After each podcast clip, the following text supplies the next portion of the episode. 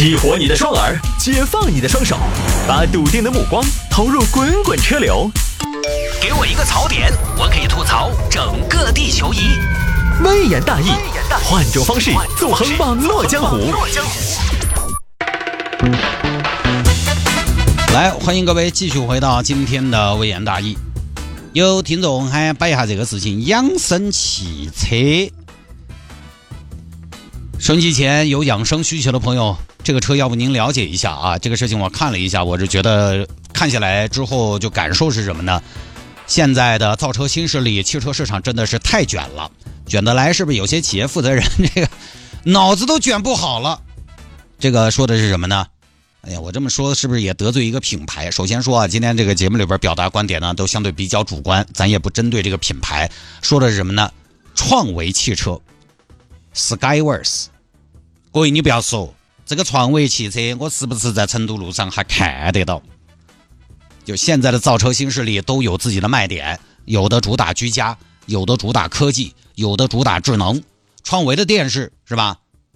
啊，有的主打配饰，有的主打服务。创维电视呢，我本来以为哈，我在路上看到的时候呢，我就想它的内饰是不是应该有大电视？创维汽车是不是应该主打电视？但是这个创维汽车呢，它是主打养生，所以我觉得大家消费者啊要警惕车企打养生牌。这个创维汽车呢，它主打的就是养生。他们的创始人当然是这么说的，我有一定的夸张啊。朋友们，中国有八千万的创业者，长期生活在重压与焦虑之下，而我们的创维汽车在做一件划时代的、有温度的事情，是什么呢？我们在思考如何帮助这些创业者们利用车上的时间放松精神与身体。为此，我们创维汽车特别推出了智能健康座舱的概念，将体感助眠乐曲、VAT 体感音乐疗法系统、健康检测系统等融入了汽车智能座舱。我们可以这么说呀，创业者的寿命。平均会缩短十岁，但是，干什么？但你开了创维汽车之后，将会延长三十岁。哎，这个我可以现身说法。创维汽车治好了我的高血压呀！啊，我们的口号是什么？我们的愿景是什么？我们要让每一个车主实现基本的什么？四个字：百岁人生。就这么事儿。其实这个事儿呢，并不奇怪啊。就这这年头呢，在造车新势力身上，大家可以看到各种各样的以前可能我们在车上看不到的一些属性和卖点，有奇葩的，也有好像真的直击我们痛点的。反正现在啊，在汽车界的营销呢，只有你想不到，没有他们拿不出来；只有你想不到，没有他们说不出来。因为现在这个造车新势力这个领域呢，现在各方资本竞相入场，而新能源车又面临一个很大的问题：先来的吧。他已经把坑占的差不多了。刚才我说了吗？造车新势力现在有主打科技，有主打居家，有主打奶爸的，有主打智能的，有主打服务的，坑都占的差不多了。所以后来者他就面临一个问题：坑都差不多了，我拿什么来作为我的新产品的一个卖点？基本的格局已经形成，后来者要来挑战既有的格局，代价大还不一定打得过。于是呢，一台车一个品牌在推出的时候，如何定位，拿什么做卖点，这个非常重要。但是因为入局早的坑占的差不多了，所以就导致了呢，可以拿出来的卖点和噱头越来越少。人家这主打科技，你又来主打科技。第一个主打科技的能吸引眼球，第二个就打折百分之五十，第三个你还主打科技，除非你的科技领先于别人，有代差上的优势，否则的话没得区别，人家看不到你。大家的技术和方向如果没有明显的代差，最后比什么呢？就只有来比一下话术，比一下包装，比一下 title。比如说我。我就是一个普通电台主持人，但是我是中国首个众筹顶级流量明星啊！我最后只能来比 title，我举个例子，小鹏，小鹏嘛，小鹏汽车有段时间叫智能汽车创导者，这个创维叫什么呢？智能车家创导者。然后理想的 slogan 是创造移动的家，创造幸福的家。你不总觉得有点相似吗？哪吒以前有款车叫都市智能情感 SUV，我当时看着这个车身上打着都市智能情感 SUV，我当时真是在车外边动情了。阿维塔现在阿维塔又叫什么呢？又叫情感智能电动汽车。问界有款车叫豪华智慧电动 SUV，这个我并不针对某一个品牌、每一个车型哈，我对他们没有意见。但是各位，您肯定看得出来一个问题，他们高度雷同。其实，创维汽车也是一样的，它就也面临这样的局面。它主打的所谓养生，它不是什么硬核科技，其实吧，就是一个智能座舱而已。就跟情感电动汽车一样，有些朋友呢，你可能还不了解什么叫情感电动汽车。情感这东西怎么体现的？你开车的时候，安全带是一双手，含情脉脉的抱住你。是这么体现的吗？它不是情感怎么体现的？就是给你个稍微能沟通一下的人工智能语音交互功能，它就叫情感汽车了。那你说实话，你要这么说，我们家我女儿卧室是不是可以叫情感智能卧室？因为她的卧室里边有一个大力同学，大力大力，每天叫一下，那边应一声，是吧？那也能沟通，也能语音交互。还有些车，它座舱呢有生命监测功能，它也叫情感 SUV。生命监测功能，各位听起来是不是觉得特别高端？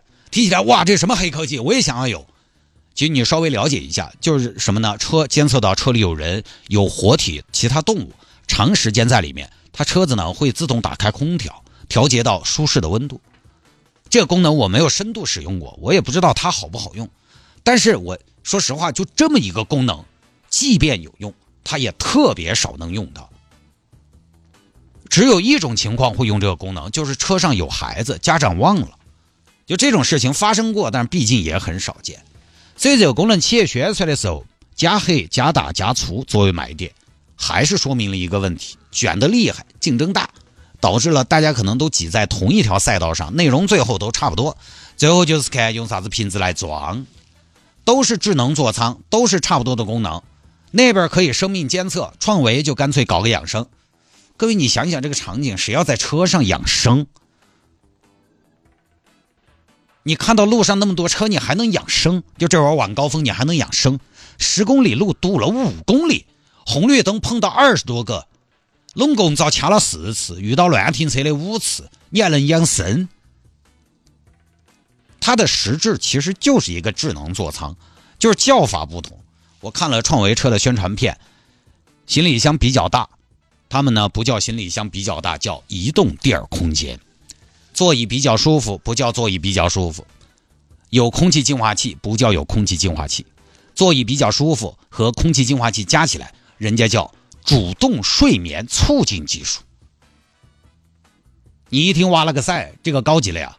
音响配置稍微高点儿，咱不叫音响喇叭多，咱叫什么呢？体感音乐疗法系统，但是座椅舒服和空气净化器这些，在现在的新势力面前，它不是什么多高端的配置啊。你的车能睡觉，其他座椅放平也能睡啊。但电动车呢更好睡，这个确实比油车它是有先天优势，对吧？因为你在夏天的时候呢，它能不点火开空调啊，这个挺舒服。这个油车呢，你要开空调要制冷的话，还是要把这个车打燃。车打燃，怠速在那停着呢，有尾气。另外呢，就是有抖动，有声音，这个睡起来可能也不是那么的安详。这是电车先天的优势。所有的电车，你把座椅放平，都能睡得很舒服啊。当然，创维汽车它养生嘛，它也没有说我什么都没有，我就说自己是养生汽车，我也加了点东西，它可以测血压和心率。但是，就是问题又来了，意义在哪儿？我监测出来了，你还能治疗是啥的？谁没事儿车上监测心率啊？妈妈妈妈，我要看动画片，看啥动画片？幺儿乖，来，我们来测血压耍。哎呀，妈妈血压比你高，那不可能啊！有这个场景吗？没有，是不是？而且你主打养生，结果呢？哼，创维的车还出了个事。前段时间在中汽中心汽车碰撞测试里头，创维以为又得了一星。一星是什么水平？这二年大多数的车在这个测评当中都能得到五星。哎，你不是说你主打养生吗？是主打养生还是往生？当然这个开玩笑啊，那嘴可能有点贱啊。这个呢，碰撞测试有一定的偶然性，我们还是希望创维端正态度，改正问题，提高车本身的安全性。毕竟呢，市场还是那么大，机会还是有。只要造出好的产品呢，消费者是愿意买单的。而且你不要说创维这个车哈，人家二月份比蓝图还卖得多，在新势力面前能排进前十，是不是都是创维电视的经销商卖的？好像也还可以，但是呢，就是不要把品牌做 low 了。我不认为买创维车的消费者真的都是为了养生，还是要努力找到自己真正的核心竞争力和产品定位。因为现在呢，车市竞争激烈，大家都去高息无视报警的功能，我觉得无异于饮鸩止渴。现在都是这样的，车不叫车，车叫第三空间。哎，以后大家见面都是这种。探哥，我最近想买个第三空间，五十万预算，有没有什么好推荐？老公，我想把屋头的第三空间换一下。现在屋头那个第三空间空间有点小，我想换个明厨明灶、户型宽敞点的。我觉得起码那个第三空间要摆得下两米的床嘛。哎，以后车都是第三空间，车最终可能会不会有一天归类于房产？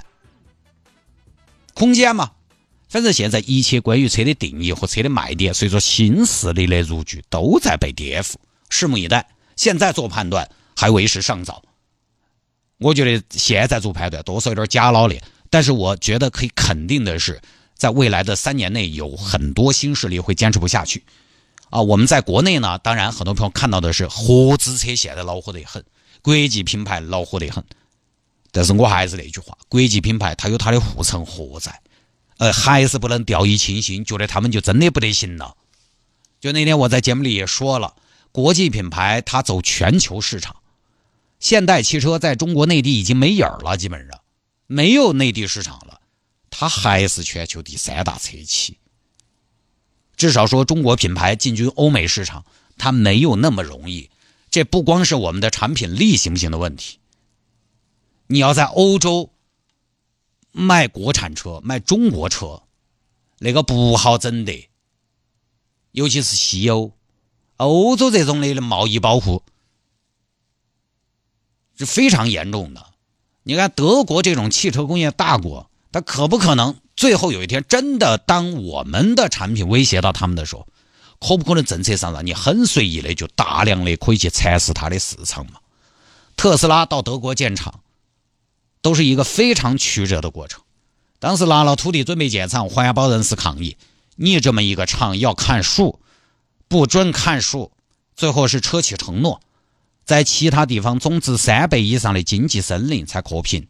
后来呢，这边当地又说特斯拉用水量大，当地水资源比较匮乏，又来扯。据说当时啥都说好了，施工许可证下来之前，当地环保人士又发现了树林里蛇正在冬眠。嘘，莫闹，谁在冬眠？那我能施工了吗，大哥？当然不能。你是不是傻？有没有点爱心？人家在冬眠呢。一肚子的起床气被你搞起来，会影响蛇蛇的健康的。我的意思就是啥子呢？在欧美很多国家，随便一个理由，都可以让你郁闷半天，让你的计划一拖再拖。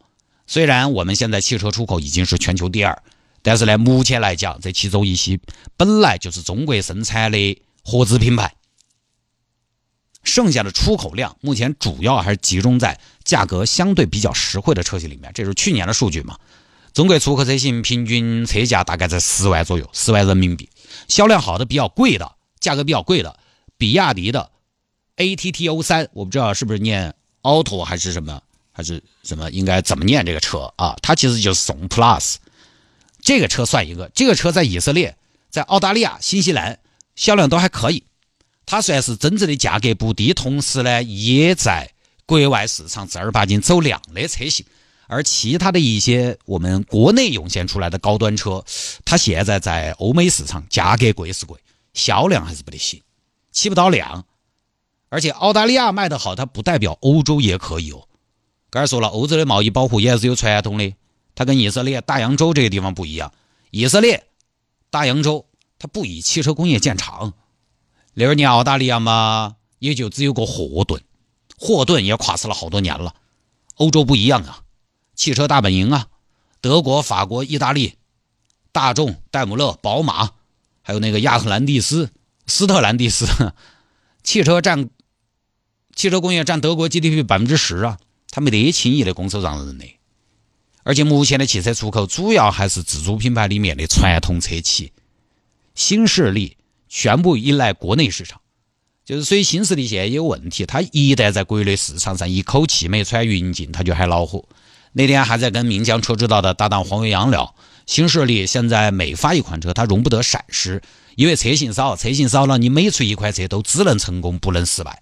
传统车企它反倒呢东边不亮西边亮，新势力产品少，不允许你出一台不走量的车型，一台新车不走量，可能整个牌子都长时间陷入被动。所以啊，未来两三年新势力们还是有些会过得不容易。我倒是并非要唱衰创维，只是呢，一个行业进入的人多，它就势必泥沙俱下，也正常，也是规律。繁荣的同时，必定会有些狂热，都很正常。换个角度想呢，它这个其实也是有活力的表现。哎，它不是一潭死水吗？从消费者的角度来说呢，那些新的概念到底是真实用还是伪需求，其实也很简单。你去体验一下，自然而然就清楚了。而实际上，从最近几个月造车新势力的销量来看，我就发现啊，老百姓买车还是清醒的，还是晓得哪些字东西自己是正儿八经用得上的。市场是会说话的，市场是会给出答案的，好吧？